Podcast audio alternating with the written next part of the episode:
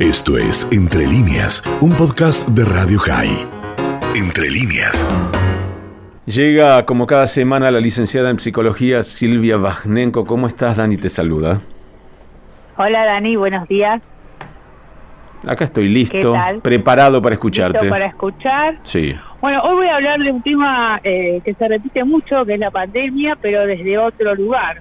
Eh, porque yo pensaba que eh, realmente se habla mucho de enfrentar la pandemia, pero se dice poco de las consecuencias de, de, tener pánico, miedo, ansiedad, depresión, ¿no? Y se dice mucho cómo cuidarnos, viste que está esta publicidad que está muy bien sobre cuidadanía, pero se dice poco de cómo sobrellevarlo para evitar enfermarse, o sea que y que bajen las defensas. Se dice mucho cómo evitarlo, pero no cómo afrontarlo desde lo emocional eh, de la mejor manera posible, porque eh, las defensas bajan y lo voy a explicar ahora para que se pueda entender qué, qué quiere decir uno cuando dice que las defensas bajan eh, ante tanto susto, ¿no? eh, bueno, la depresión, así como el estrés, bajan las defensas. ¿Por qué? Porque aumentan la producción de adrenalina. El estrés es adrenalina, es cortisol. Entonces, al aumentar eso, disminuyen los glóbulos blancos, que son los que nos defienden de las infecciones. Entonces, aumenta el riesgo de contraer enfermedades. Eso es explicado, bueno, no, no soy médica, eh, pero así someramente. Y para que se entienda mejor, entonces, nosotros tenemos comunicación entre el cerebro y sistemas nerviosos, endocrino e inmunológico. Tres sistemas están conectados, ¿no? Y están conectados por eh, mensajeros. Cuando se, y, y estos eh, sistemas forman eso que se llama psiconeuroinmunoendocrinología, que hay médicos que se dedican a esto, ¿no? ¿Por qué? Porque un factor estresante amenaza el estado de, homeostasis, o sea, amenaza el equilibrio interno del cuerpo. Un factor desde fuera o desde dentro, que puede ser eh, cómo pensamos la situación.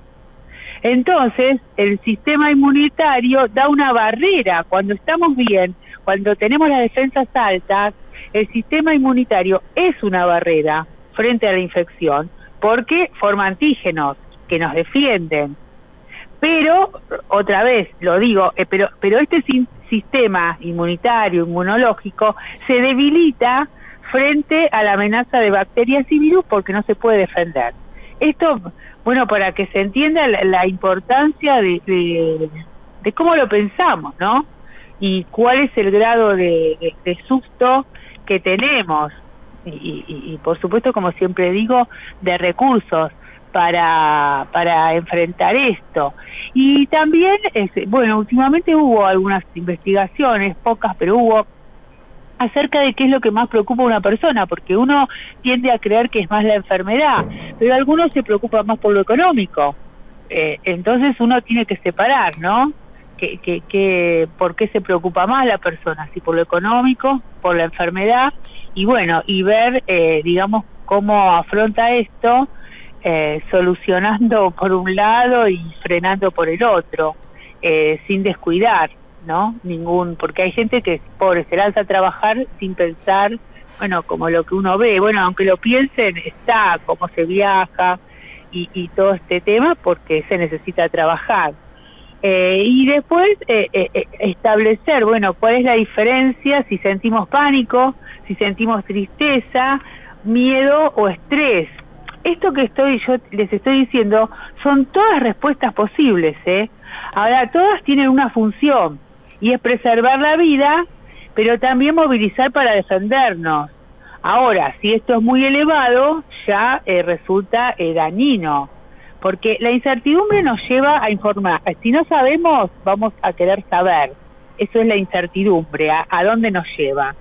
La tristeza es una respuesta normal ante el riesgo de, pérdida o de enfermedad. ¿Sí? O sea, es normal. Lo que no es normal es cuando, o sea, es normal para esta pandemia, pero el cuerpo no lo recibe como normal. Entonces, qué hay que hacer, porque es como se llega a picos de miedo, picos de ansiedad, ¿sí? Y esa curva tiene que bajar, así como hablan de la curva de, la enfermedad, de los contagios, también tiene que bajar la curva del miedo y la curva de la ansiedad. Bueno, eh, ¿de qué manera? Realmente, bueno, muchas, muchas armas no tenemos, pero hay que, hay que usar sí las que tenemos. Entonces tenemos que identificar qué estado emocional tenemos. Eso se le llama validar la experiencia. A ver, aceptar si estoy triste o hay gente que está enojada, ¿no? Entonces no hay que desechar esto, son transitorias y, y nos están informando de cómo estamos, estoy triste o estoy enojado.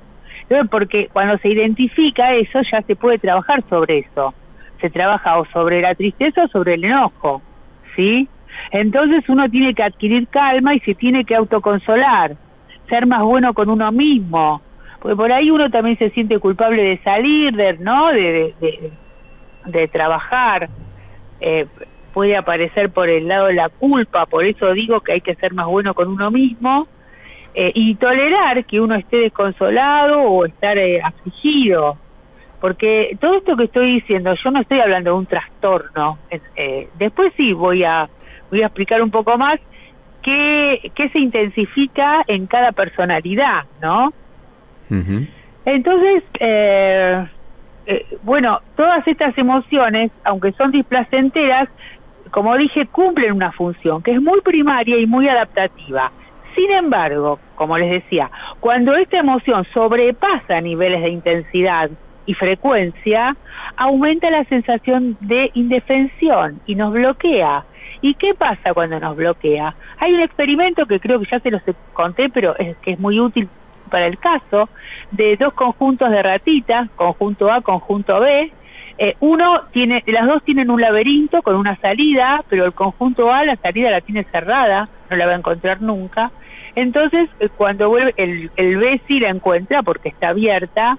Cuando vuelven a hacer el experimento, el conjunto A no la busca la puerta, porque ya vio que estaba cerrada. Aunque después sí esté abierta, pero ya no la ve.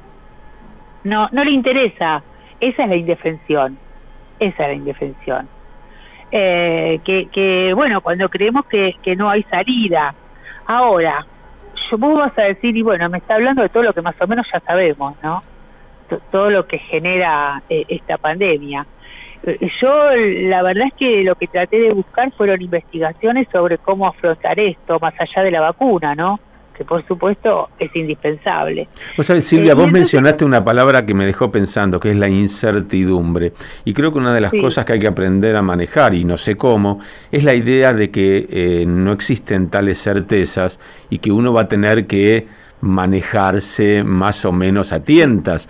No tenemos una hoja de ruta clara. Día a día. Y sí. En el día a día, ese, ese, ese dicho, viste, estoy aquí ahora, eso te vuelve a centrar, te vuelve a centrar. Ese aquí ahora, en realidad mañana nadie de nosotros lo sabe. No, pero aparte estamos muy acostumbrados a querer saber todo lo que vamos a poder hacer y no poder hacer y cómo lo vamos a hacer y programarnos y de repente nos encontramos en un punto en el cual programar, sí, uno puede programar, pero bueno, está más sujeto a cosas que no maneja. Así es, claro, totalmente inesperadas. Sí. Entonces, eh, yo busqué a ver qué, se está viendo para qué estrategias se están usando, se están viendo que sirvan para prevenir o disminuir los síntomas de depresión y de ansiedad. Y se encontraron dos, dos muy importantes, eh, no muchas más, eh, dos, eh, que es la conexión social eh, y la actividad física. La actividad física de las últimas investigaciones eh, se ha comprobado que hasta es más eficaz que estos juegos de inteligencia para activar las neuronas. Y además, por supuesto, porque genera, eh, genera sensaciones placenteras. Las conexiones sociales, por supuesto, virtuales de todo tipo. no aislarse en este sentido. Esto es más o menos lo que encontraron los investigadores. Yo le agrego hacer actividad física con música, la música te activa muchísimo. Eso no lo dijeron los investigadores, bueno, lo estoy diciendo yo. Y mm, bueno, adoptar una actitud más positiva frente igual, frente a todo, ¿no? Y acá me acordaba de Víctor Frank cuando decía que hay que encontrar un propósito en la vida, que porque él había eh, estudiado mucho el tema de los campos de concentración, donde se había comprobado que el que tenía una esperanza sobrevivió, el que caía en la desesperanza ya no. Y entonces eh, él decía que cuando uno tiene un porqué encuentra el cómo. Eh, y bueno, eh, volviendo al miedo, e, esto es muy importante como, como para estar ya, ¿no? Conectarse con la gente de manera virtual, WhatsApp, teléfono, lo que sea, pero estar conectados. Y la actividad física. Puede ser gimnasia, puede ser caminar, eh, ahora se hace difícil, pero lo que a la gente le guste más hacer. Ahora hay mucho online, mucha gimnasia. Bueno, en realidad, Silvia, lo digo por la, mi propia experiencia, no solo no es más difícil caminar, sino que es más útil, porque entendiendo que algunos de los riesgos se encuentran en los medios de transporte público, cuanto menos se lo usa, mejor. y los que tenemos que ir a trabajar, si podemos caminar, a veces la distancia es muy grande, pero se puede hacer mitad en transporte público, mitad caminando, o parte... doble beneficio, claro, doble beneficio. Evitas el contagio y, y generas eh, anticuerpos. Sí, lo digo lo digo porque a mí me hace bien y porque a mucha gente le debe hacer bien y en definitiva siempre es menos riesgoso caminar eh, libremente por la calle tratando de evitar aglomeraciones que subirse eh, a, un subte o a un colectivo. Sí, sí, y a uno lo vuelve mucho más activo además. Sí, sí. Eh, bueno, así que esto, y el bueno, lograr que el miedo sea más equilibrado porque mucho miedo paraliza y poco nos hace demasiado audaces, que son los casos que vemos, ¿no? Que, bueno, que, hacen fiestas, que se juntan con gente eh, sin respetar lo que hay que respetar. Eh, y además, eh, en lo que investigué, los investigadores encontraron factores de estrés, bueno, en tener tanto miedo y peligro de contaminación, miedo a las consecuencias económicas, síntomas postraumáticos, temor por el cuerpo y también miedo a los demás, miedo al no saber, que decíamos sobre la incertidumbre, eh, y cuando eh, y uno eh, según según los miedos tiene el síntoma específico. Yo estaba pensando el que era hipocondríaco o sentía que los demás lo podían dañar, ¿no? Cómo esto se intensifica ahora, o los desconfiados o los que funcionan como un radar, atento a todo, ¿cómo hacen? Eh, los que necesitan actividades, eh, que, el ambiente sea predecible. Hay gente que le gustan los desafíos, ¿no? Y se sienten más activos. Pero hay otras personalidades, cuando uno los evalúa o les hace un test, eh, que ellos eligen los ambientes donde saben lo que tienen que hacer. Por ejemplo, un trabajo de escritorio, administrativo. Es entonces, para esa gente, esto es terrible. Eh, bueno, entonces, eh, digamos, ¿qué genera también? ¿Qué síntomas? Bueno, o el que veía todo negro. Bueno, ahora tienen razón, está todo negro. Eh, entonces, esto cambia los patrones del sueño y de la alimentación. Y también al pensar así se agravan problemas crónicos de salud, ¿no? Que, ¿Y qué pasa también? Aumenta el consumo de tabaco, de alcohol, de drogas o sea, los que ya venían, ¿no? Con estos temas, se pueden acrecentar. Eh, por eso, eh, bueno, y, y como, como digamos otro tip, hay una estrategia que es preocuparse por los otros, y ahí uno se descentra de uno. Hay una obra de teatro, Toc, Toc Toc, creo que se llama. Sí, sí. Eh, y que no sé si la viste. La vi creo que dos veces la viste, porque... Y no es un toque verla dos veces, ¿eh? la vi dos veces por circunstancias no extrañas. Sé, no sé, no sé. Eh, y entonces esa gente se cura ayudando al otro en la sala de espera. ¿Qué pasó? Desfocalizó el problema de él y se olvidó, porque tenía que ayudar a otro. Entonces esto de aconsejar a otro, ayudar a otro, bueno, lo ayuda a uno mismo. Eh, y bueno, eh, eh, poder afrontar es clave así, con, con, integridad, ¿no? Dormir bien, alimentarse, no exponerse demasiado a los medios, un poco sí, no demasiado, qué sé yo. Yo estaba pensando que hay cosas que no se dicen, a mí me van a vacunar mañana por segunda vez, la segunda dosis, me, me mandaron email, me llamaron por teléfono y me volvieron a recordar por email que es mañana, y bueno, esto no se dice mucho. Se dice que no hay vacunas.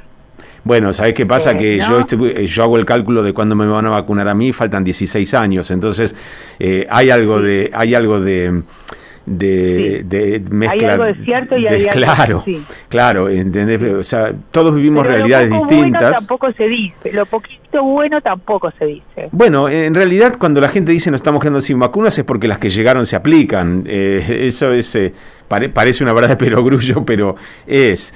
Eh, lo que pasa es que, sobresale. poner un aspecto positivo, sí. Igual sobresale la falta eh, porque somos más los que no accedemos que los que sí, o en el caso de mis padres que se pudieron dar la primera dosis pero tienen la incertidumbre de si llegarán las vacunas para sus segundas dosis. O sea, es verdad, es un vaso medio lleno, medio vacío. Dice el chiste que algunos ven el vaso medio lleno, otros ven medio vacío y algunos vemos un par de tarados mirando un vaso.